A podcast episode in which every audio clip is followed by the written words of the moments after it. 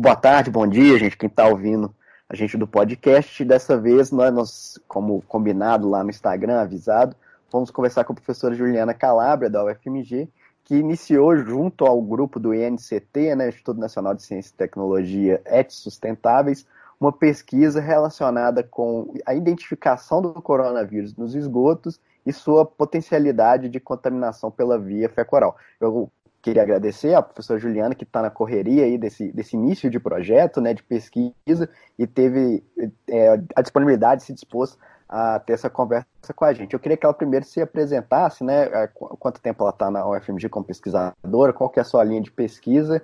Ok, então bom dia, é um prazer estar aqui falando hoje para vocês. Meu nome é Juliana Calabria, eu sou bióloga, microbiologista, venho trabalhando na UFMG há 14 anos e como professora no Departamento de Engenharia Sanitária e Ambiental eu estou há 10 anos. Eu faço parte do INCT, ET Sustentáveis, que é um Instituto Nacional de Ciência e Tecnologia em estações de tratamento de esgoto, né, buscando pesquisar e aplicar o resultado das nossas pesquisas no sentido de melhorar as estações de tratamento para que elas se tornem mais sustentáveis sob o ponto de vista de economia de energia, bem como reuso né, do, do efluente tratado, do esgoto tratado, reuso seguro do lodo né, gerado nas extrações para aplicação no solo, enfim, para que as estações de tratamento se tornem de fato estações sustentáveis sob o ponto de vista ambiental, mas também econômico, tá certo? Então, hoje eu estou aqui para falar um pouquinho para vocês sobre esse projeto que o INCT é Sustentáveis, em parceria com importantes colaboradores, né, em parceria com a Copasa, o IGAN, a Secretaria Municipal e a Secretaria Estadual de Saúde de Minas Gerais e a Agência Nacional de Águas, né, a ANA, é a agência federal que cuida dos recursos hídricos no Brasil, todos esses, então, são nossos parceiros e estão nos apoiando é, nesse projeto, que provavelmente começará as coletas na semana que vem. Então, a ideia do projeto é fazer esse monitoramento e detecção do novo coronavírus, que é o SARS-CoV-2, é o causador dessa pandemia, que a gente chama pandemia Covid-19.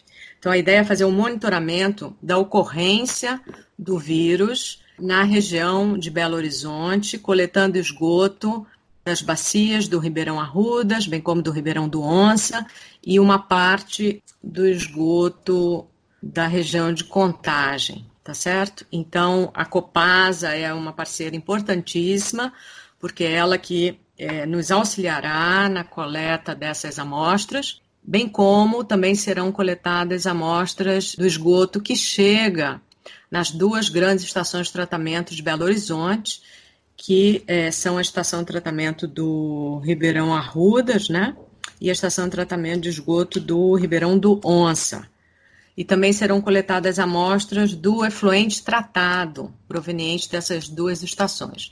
Então, é um projeto grande, visa a, a fazer esse mapeamento epidemiológico da circulação do vírus nessa região e nós esperamos que as informações geradas elas vão complementar as informações da Secretaria é, Municipal de Saúde com relação à ocorrência do, do vírus na população, tá certo? Quais foram o, os estudos né, que estão servindo de base para essa proposta do, do estudo da, do INCT Sustentáveis? Na verdade, o mapeamento da ocorrência, né, de quais vírus circulam numa população, esse mapeamento que é feito pela virologia ambiental, esse é um mapeamento, é uma abordagem antiga, tá certo? Que vem sendo feita no mundo inteiro para verificar quais vírus estão circulando na população. Essa abordagem também é antiga no sentido de que ela pode ser feita para verificar, por exemplo, a eficácia de campanhas de vacinação. Então, a Organização Mundial da Saúde, ela tem um programa que faz o monitoramento do poliovírus, que é o causador da poliomielite, no ambiente através da amostragem dos esgotos. Por exemplo, a CETESB, que é a companhia do Estado de São Paulo, ela trabalha em conjunto com a OMS nesse monitoramento do poliovírus no esgoto. Então, é, essa abordagem de verificar como quais vírus né, estão circulando na população é uma abordagem antiga da virologia ambiental e nosso projeto foi baseado nisso, mas também baseado num estudo recente que foi publicado agora na Holanda, é, através do grupo do professor é, Medema, que fez a detecção do novo coronavírus em amostras de esgoto coletadas do aeroporto de Schiphol, bem como de duas estações de tratamento de esgoto ali próximas, né? E esse trabalho dele, esses resultados são interessantes porque a detecção do RNA viral no esgoto, ela aconteceu uma semana antes da notificação do primeiro caso confirmado de Covid-19 na Holanda, né? Então, mostrando que esse, esse monitoramento do esgoto, ele pode servir como um, um sinal, né? De alerta precoce de, de quais vírus estão presentes na população antes da ocorrência de um surto, né, ou de uma epidemia, tá certo? Nós agora, claro, estamos, vamos fazer esse monitoramento é, no momento da pandemia, né? Então a gente vai ter informação sobre concentração relativa, né, do esgoto em determinados locais, mas esse monitoramento desse projeto vai ser feito até dezembro desse ano. Então à medida que for diminuindo né, o número de casos e diminuindo o número de pessoas assintomáticas, espera-se que também diminua né, a detecção do vírus no esgoto. Mas é importante citar que esse é, monitoramento, ele não só desse vírus, né, mas de vários outros também, deve ser um monitoramento contínuo, tá certo? para ajudar nesse mapeamento epidemiológico das doenças transmitidas por vírus que acometem a população. É, lembrando dessa questão de mapeamento epidemiológico, é, me veio à cabeça que a, a, os primeiros que foram feitos, né, os estudos nesse sentido né, do John Snow na Inglaterra, que mapeavam, no caso, não um vírus, mas uma bactéria da cólera e a relação com os postos, né, de, de, abastecimento humano. Então, a ideia desse, desse cruzamento de informações entre a incidência da, da doença em algum ponto e, a, né, e as regiões que estão próximas, né, essa, esse cruzamento dessas informações vem desse princípio aí, né? Ou eu estou equivocado? Não, é, você está certo. O John Snow é o pai da epidemiologia, né? E ele justamente ele fez um mapeamento baseado no número de, de mortos, né? no número de pessoas que vieram a óbito né, em função da cólera, né? Porque naquela época ele não dispunha de todas essas ferramentas microbiológicas, né, e ferramentas de biologia molecular que nós temos hoje em dia, né? Uhum. Então ele fez, coletou amostras de água, né, da, da água dos poços, do, dos poços que estavam é, limpos e dos poços contaminados com, com fezes, né, com excretas humanas, com esgoto, mas ele não, não tinha como saber, né, como quantificar a, a, a concentração do, da bactéria, né, da cólera ali presente. O que a gente vai fazer justamente é um mapeamento é, utilizando né, uma técnica de biologia molecular para ver a ocorrência do vírus, né, do RNA viral nessas amostras de esgoto e, cru, e, tentar cruzar essas informações com os dados da Secretaria Municipal de Saúde do número de casos né, de pessoas doentes. Né? Eu só queria ressaltar uma coisa, que essa informação que a gente vai gerar ela é importante porque o vírus pode estar nas fezes de pessoas que têm a doença, que tiveram a doença, né? ou seja, é, o vírus permanece nas fezes sendo excretado, mesmo naqueles casos onde a pessoa já se recuperou da, da síndrome respiratória, tá certo? Então, é uma forma de mapear e detectar né, o vírus, mapear toda a população, tem informação de toda a população, porque tanto é, as pessoas assintomáticas, elas podem também estar tá excretando né, o vírus nas fezes. Então, como não tem ainda né, quantidade suficiente de testes clínicos para confirmação né, da Covid-19 que abranja toda a população, essa é uma forma da gente fazer esse mapeamento. No, no caso, inclusive, eu, eu, eu, vi recente né, uma, um, um webinar do pessoal da IWA no que eles tinham levantado desses, desses estudos iniciais, né, que têm sido feitos, é que o vírus ele justamente consegue sobreviver ao pH 3, né, do nosso estômago, e com isso ele chega, né, ele é eliminado com as fezes. Inclusive isso vai justamente para clarificar aqui uma, uma, fake news, né, que o pessoal divulgou no, no WhatsApp durante uma época, que se você bebesse água constantemente, você levaria o vírus para o seu estômago, onde ele não sobreviveria, o que não é verdade. Existem diversos organismos que sobrevivem ao estômago, por exemplo, a bactéria H. pylori, como também o vírus, e ele de fato é eliminado nas fezes. Isso já está devidamente comprovado, né? Agora, nesse sentido, o método que, que faz a identificação do vírus, né? Qual, qual que é esse método que é utilizado e se é possível haver algum tipo de falso positivo ou algum, digamos, um outro, uma, alguma outra substância, algum outro organismo que gere um falso positivo nessas análises? A técnica é uma técnica de biologia molecular, né? Chama-se PCR em tempo real, é uma técnica de amplificação do material genético do vírus, né? Então, para fazer isso, primeiro a gente faz a coleta né, da, da, das amostras de esgoto bruto e tratado, leva essas amostras para o laboratório, nós temos que fazer a concentração do vírus nessas amostras, isso é feito por diferentes métodos, por exemplo, ultracentrifugação, ultrafiltração, então, a partir de 100 ml de esgoto, no final a gente fica mais ou menos com 500 microlitros de uma amostra concentrada, e a partir daí a gente vai fazer a extração do RNA viral, né, do material genético do vírus, e com esse RNA viral a gente faz essa técnica de transcrição reversa e amplificação em cadeia in vitro, né, numa, numa reação de PCR, no laboratório a amplificação desse material genético. Então, é uma técnica relativamente rápida, a técnica de, da amplificação, né, da transcrição reversa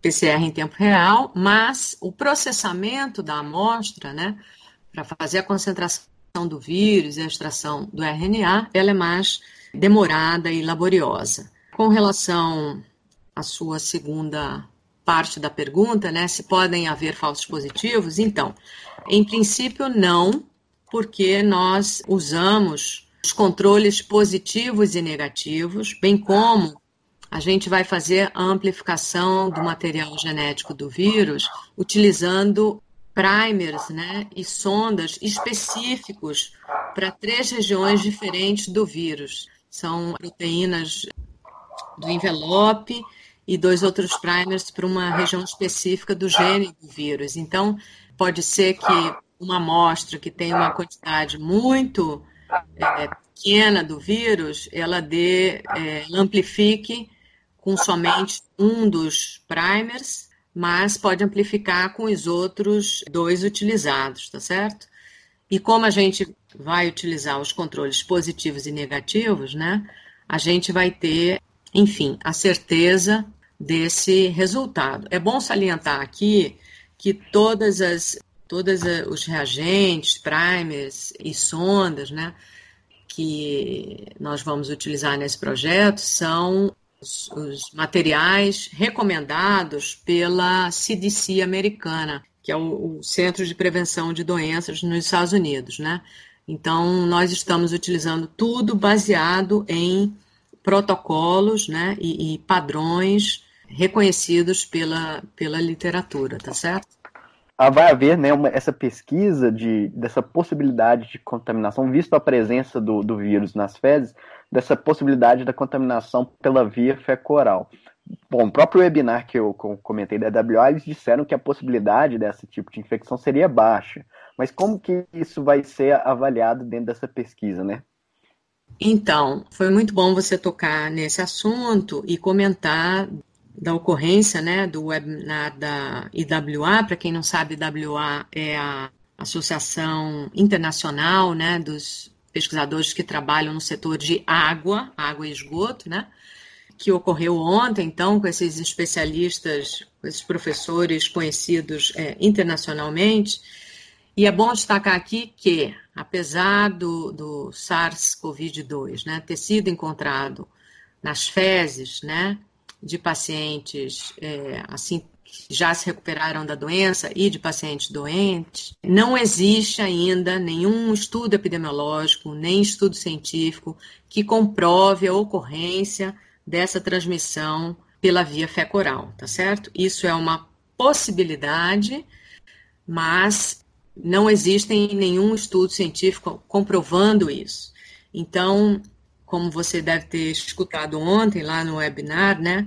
O risco dessa contaminação é muito baixa, porque a gente não sabe quanto tempo o vírus sobrevive no esgoto, ainda não tem estudos né, de viabilidade é, é, do vírus é, no esgoto, principalmente né, nas nossas condições tropicais, né, porque o, nosso esgoto ele tem uma temperatura de 23, 24 graus Celsius, e estudos já realizados com outro coronavírus, responsável pela SARS, por aquela epidemia de 2003, mostraram que ele sobrevive mais tempo a temperaturas é, de 4 graus Celsius, né? Mas em temperaturas mais altas, o tempo de vida do SARS é mais baixo. Mas, ressalto, não tem estudos ainda, nem dados científicos para esse novo coronavírus, tá certo? Então, o que eu queria salientar é que a nossa pesquisa ela não vai responder essa pergunta, tá certo? Se, se a, a transmissão via fecoral ela de fato ocorre. Não é esse o objetivo do nosso projeto. O objetivo do nosso projeto é fazer um mapeamento da ocorrência do vírus circulando na população, tá certo? É um mapeamento epidemiológico da ocorrência do vírus e com isso a gente vai tentar cruzar esses dados com os dados da Secretaria de Saúde da incidência é, do, dos casos confirmados, né, Covid-19 na população, tá certo? E nesse caso, essa a, a, pesquisa em si, essa avaliação, né, essa detecção do vírus nos esgotos, né, todo esse processo que é necessário, depois a, a análise estatística e, e né, tudo aquilo que é necessário dentro de, um, uma pesquisa científica, em quanto tempo vocês acreditam que esse projeto já vai começar a gerar resultados para o cruzamento dos dados com, com os, né, os, dados da Secretaria de Saúde, visto, digamos, uma certa urgência né, que existe nessa, nessa comparação. Então, nós esperamos, as coletas vão começar a semana que vem, né? É, mas veja, nós temos muita responsabilidade, né? Na execução desse projeto e também, obviamente, na liberação dos resultados, né? Eu não posso, da minha cabeça, te dar um prazo agora, né? Mas a gente está fazendo o possível que tudo seja feito o mais rápido, né? Enfim, dentro da urgência que a ansiedade e que a, essa pandemia, né, é, demanda. Nós esperamos que dentro de dois meses a gente tenha um, resultados preliminares, tá certo? Da, da, ocorrência do vírus em alguns locais. E, claro, é, assim que a gente tiver dados, bons dados, né? Isso vai ser antes discutido com os nossos parceiros, né? Que são a Copasa, o IGAM, a Agência Nacional de Águas e a Secretaria Municipal de Saúde. E aí nós vamos elaborar esses mapas é, dinâmicos, né? Mostrando a ocorrência do vírus. Mas isso tudo, antes da divulgação dos resultados, vai ser conversado com os nossos parceiros para poder fazer a divulgação correta, com responsabilidade dessas informações. É, eu, eu queria, inclusive, aproveitar esse momento para abrir um parênteses, que eu acho que, por conta, igual disso que, que a senhora comentou, né, da ansiedade da população por respostas, né, e toda a, digamos, o clima que é gerado, né, por, por conta da, das incertezas, tanto de ponto de vista de saúde, quanto as incertezas econômicas, né, de quanto tempo a gente vai ficar nessa, nesse, no, nesses, na quarentena, isolamento social e etc.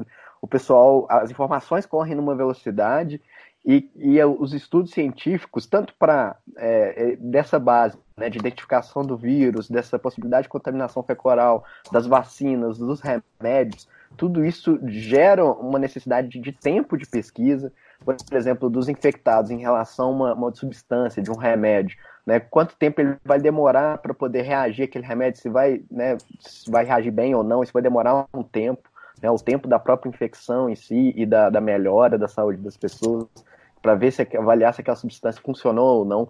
Então, assim, a gente está vivendo, a gente está fazendo já um monitoramento contínuo ao mesmo tempo que a pandemia acontece, o que já não é algo comum, acho que é a primeira vez que acontece, na verdade, né?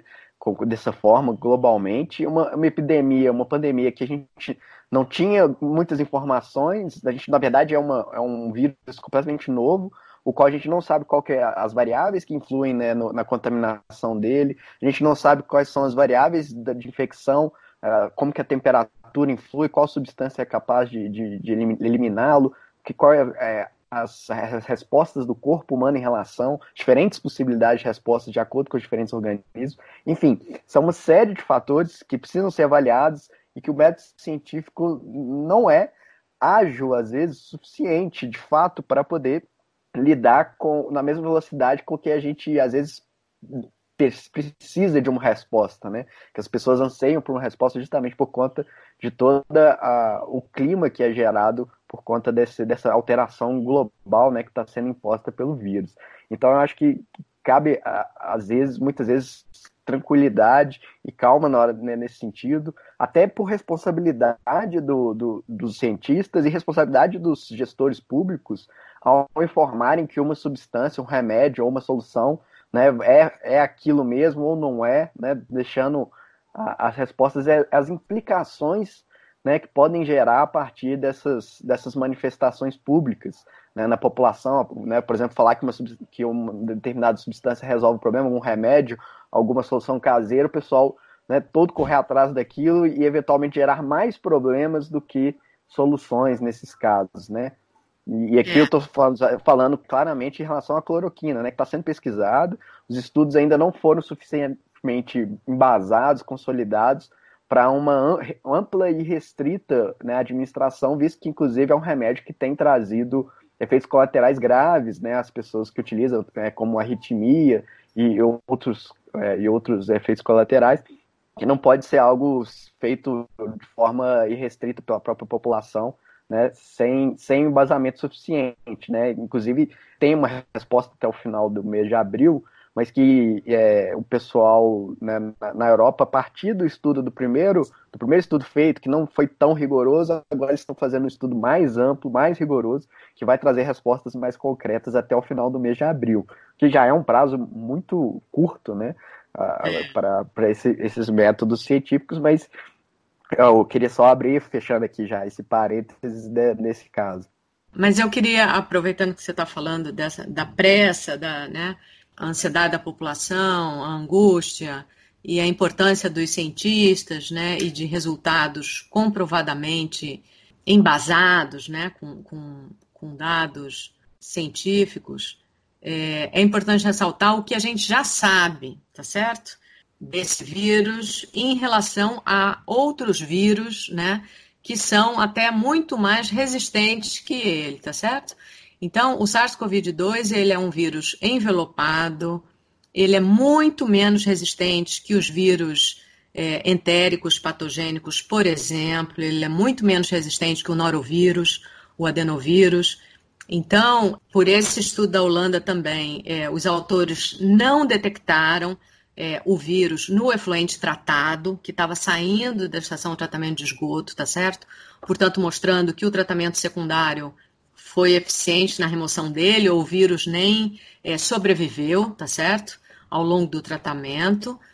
Mas o que eu queria ressaltar, para acalmar a, a população, as pessoas com menos informação científica, Bom, eu estou no meu papel aqui de cientista, né, que tem responsabilidade com a sociedade, com dinheiro público, né, que é investido nas universidades, que nos últimos anos é, o dinheiro público para pesquisa ficou mais escasso, então a gente espera que isso aumente, né? Porque você veja o, papel do cientista, ele é importantíssimo em fornecer essa, esses dados científicos corretos e de tentar é, achar soluções, né, para a sociedade. Então, eu queria ressaltar que não foi detectado o vírus no efluente tratado, portanto, não é para a população se alarmar com relação é, é, aos esgotos tratados que são lançados no meio ambiente, né? Da mesma forma, esse vírus ele é muito mais sensível, como eu já falei, com, quando comparado a outros, aos vírus entéricos patogênicos, né? Os processos de tratamento são aplicados nas nossas ETAs, estações de tratamento de água, né? O processo convencional de filtração, depois de desinfecção por cloração, são processos suficientes para a remoção desse vírus, tá certo? Então, na verdade, o que a gente tem que destacar é que o Brasil precisa ter água tratada de boa qualidade em quantidade para toda a população, principalmente nessa época de pandemia, porque o que a barreira para evitar a disseminação do vírus, além do isolamento social, né, principalmente a lavagem das mãos, tá certo? Então, para isso, a população nos aglomerados, nas comunidades, a população mais vulnerável, a população de rua, ela precisa ter água para poder lavar as mãos, água e sabão. É isso que vai minimizar né, a, a disseminação do vírus, tá certo? E, obviamente, que, considerando que no Brasil somente 46% dos esgotos gerados são tratados, né? Claro que a gente tem que ampliar a coleta e tratamento de esgoto no Brasil. É evidente, é mais do que evidente. E não é por causa da pandemia, tá certo? Do Covid-19, mas sim para eliminar, para diminuir né, a incidência de doenças diarreicas comuns que, que acometem a nossa população, principalmente de crianças de 0 até 5 anos se não me engano, saiu né, a notícia recente que era em torno de 300 mil internações anuais no Brasil por conta né, de, desse contato do, do com esgoto, né, é, sem ser As doenças diarreicas agudas, né? Pois é, a uhum. gente tem, não são problemas mais sérios, né? Mas é, nós temos vários problemas no Brasil, tá certo? E, e que ocorrem simultaneamente com essa, com a pandemia, né? Então, claro que a gente tem que tentar atacar o que é mais urgente, mas a gente não pode também esquecer o que é importante, tá certo? O urgente é, e... não pode eh, fazer sombra aos nossos outros problemas tão importantes também. Pois é, porque diferentemente do, do, da, dessa pandemia do coronavírus novo, as doenças diarreicas são amplamente conhecidas e o seu combate também, é, é o seu controle e combate é amplamente conhecido e consolidado, né? Nós temos disponível toda a infraestrutura e tecnologia para isso. E, por exemplo, igual você tem 300 mil internações no ano, vai estar tá concorrendo agora, eventualmente, uma pessoa no, no internado ou no, no UTI por conta de uma doença que poderia ser, que a gente já tem todo o conhecimento para poder evitá-la. Falta aí, né, justamente interesse político, investimento, infraestrutura, enfim, para que a gente não, não concorra, né, essas pessoas doentes com, com, a, com outras epidemias, pandemias que, que eventualmente surjam né, no futuro e como agora já tem acontecido. Né? É, por isso que é importante a ação do Estado no sentido de universalizar né, o saneamento, água tratada para todo mundo, coleta e tratamento de esgotos para toda a população, coleta e disposição adequada dos resíduos sólidos é, para toda a população, né? para que nós possamos ser um país mais organizado, né? mais preparado, porque o, o, o Brasil é muito grande, né? tem dimensões continentais, então, obviamente, que a gente tem várias desigualdades em todos os sentidos, né? econômicas e sociais, várias disparidades, mas é a hora do. passou da hora né? do Estado atuar de forma equânime e, e se fazer mais presente com, com, questões de infraestrutura básica, nesse caso de, de saneamento, né? Professor, só retomando um pouco a, a questão da própria detecção do coronavírus, eu tinha levantado aqui uma questão no, no, no sentido seguinte: já é conhecido, aproximado, nos estudos que já foram feitos, da carga viral que é eliminada pelas pessoas no, no, através das fezes para os esgotos, porque normalmente quando se faz essas análises são feitas amostras, né?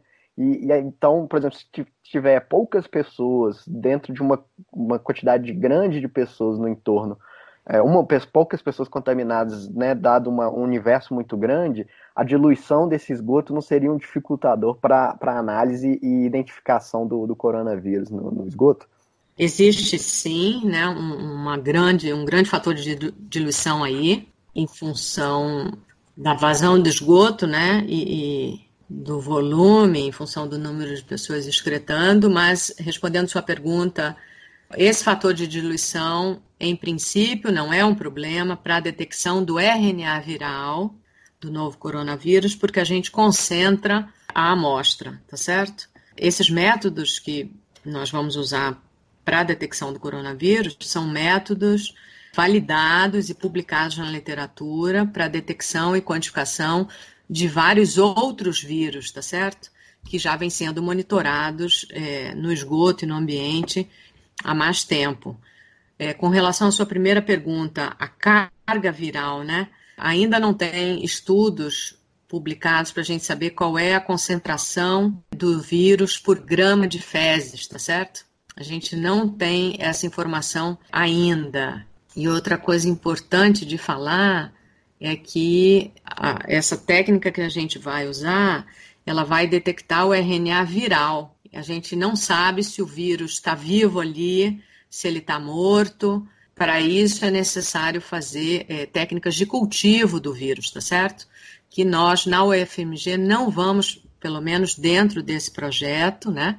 Nós não vamos fazer, que para isso é necessário ter um laboratório de nível de biossegurança nível 3, enfim, nós não, não somos capazes de fazer isso é, no nosso laboratório. Tem outros laboratórios no Brasil com know-how, com muita experiência na, no cultivo de vírus, né, como os laboratórios da Fiocruz, no Rio de Janeiro e Manguinhos.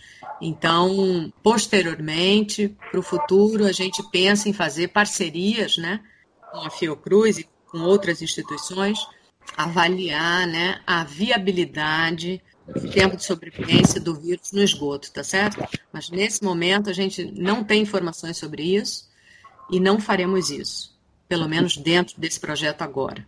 Nesse caso, seriam, a, a digamos, as investigações necessárias para justamente avaliar se o vírus ainda está ativo ou não, naquele sentido da possibilidade dessa contaminação né, feco-oral.